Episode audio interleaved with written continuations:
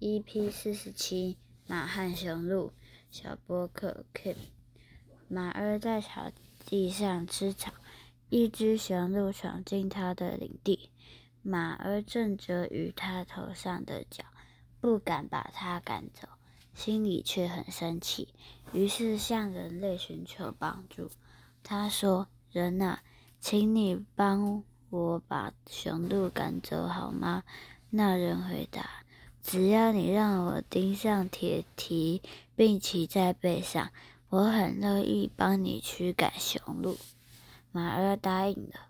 那个人果然是实现诺言，帮马儿赶走了雄鹿，但马儿却自己成为了人类的俘虏。